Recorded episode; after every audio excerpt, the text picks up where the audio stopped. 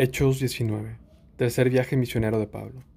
Mientras Apolos estaba en Corinto, Pablo viajó por las regiones del interior hasta que llegó a Efeso, en la costa, donde encontró a varios creyentes. ¿Recibieron el Espíritu Santo cuando creyeron? les preguntó. No, contestaron, ni siquiera hemos oído que hay un Espíritu Santo. Entonces, ¿qué bautismo recibieron? preguntó. Y ellos contestaron, el bautismo de Juan. Pablo dijo, el bautismo de Juan exigía arrepentirse del pecado, pero Juan mismo le dijo a la gente que creyera en el que vendría después, es decir, en Jesús. En cuanto oyeron esto, fueron bautizados en el nombre del Señor Jesús. Después, cuando Pablo les impuso las manos, el Espíritu Santo descendió sobre ellos, y hablaron en otras lenguas, y profetizaron. Había unos doce hombres en total. Pablo ministra en Éfeso. Luego Pablo fue a la sinagoga y predicó con valentía durante los siguientes tres meses, discutiendo persuasivamente sobre el reino de Dios. Pero algunos se pusieron tercos, rechazaron el mensaje y hablaron públicamente contra el camino.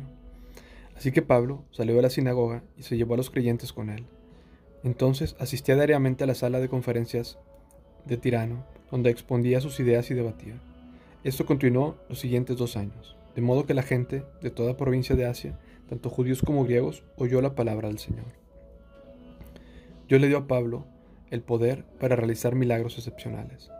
Cuando ponía sobre los enfermos pañuelos o delantales que apenas habían tocado el pie de Pablo, quedaban sanos de sus enfermedades y los espíritus malignos salían de ellos. Un grupo de judíos viajaba de ciudad en ciudad, expulsando espíritus malignos.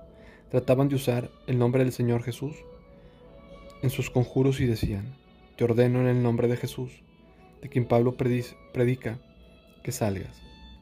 Siete de los hijos de Seba, un sacerdote principal, hacían eso. En una ocasión que lo intentaron, el espíritu maligno respondió, Conozco a Jesús y conozco a Pablo, pero ¿quiénes son ustedes? Entonces el hombre con su espíritu maligno se lanzó sobre ellos y logró dominarlos y los atacó con tal violencia que ellos huyeron de la casa, desnudos y golpeados. Esta historia corrió velozmente por todo Efeso, entre judíos y griegos por igual.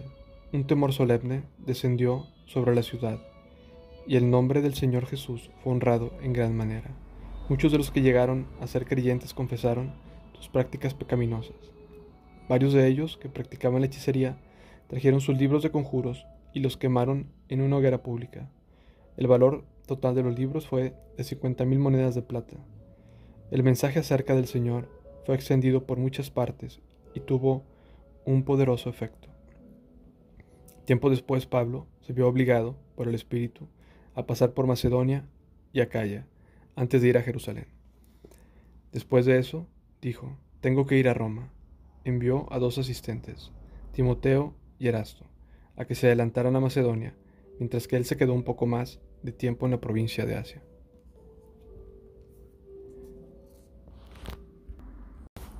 Disturbio en Efeso.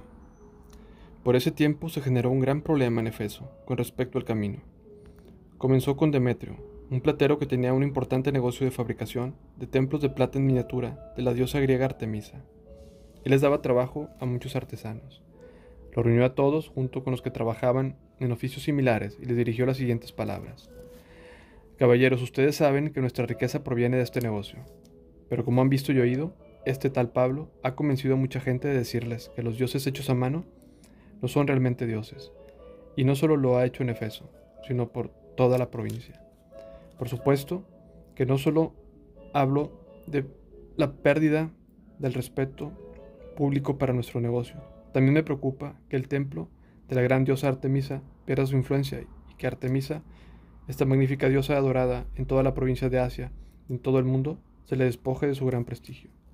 Al oír esto, montaron en cólera y comenzaron a gritar, Grande es Artemisa de los Efesios. Pronto toda la ciudad se llenó de confusión, todos corrieron al anfiteatro, arrastrando a Gallo y a Aristarco, los compañeros de viaje de Pablo, que eran macedonios. Pablo también quiso entrar, pero los creyentes no lo dejaron. Algunos de los funcionarios de la provincia, amigos de Pablo, también le enviaron un mensaje para suplicarle que no arriesgara su vida por entrar al anfiteatro. Adentro, era un griterío. Algunos gritaban una cosa, otros otra. Todo era confusión. De hecho, la mayoría ni siquiera sabía lo que, por qué estaba allí. Los judíos de la multitud empujaron a Alejandro hacia adelante y le hicieron que explicara la situación.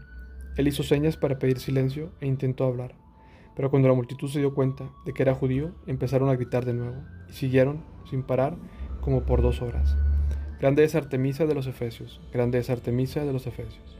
Por fin, el alcalde logró callar, callarlos lo suficiente para poder hablar.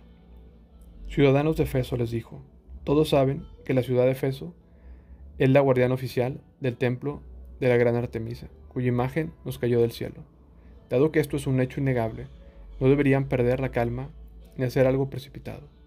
Ustedes han traído a estos hombres aquí, pero ellos no han robado nada al templo y tampoco han hablado en contra de nuestra diosa. Si Demetrio y los artesanos tienen algún caso contra ellos, las cortes están en sesión y los funcionarios pueden escuchar el caso inmediatamente.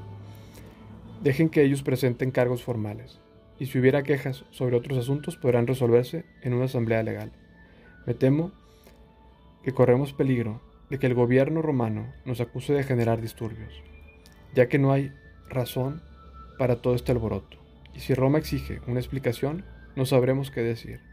Entonces los despidió y ellos se dispersaron.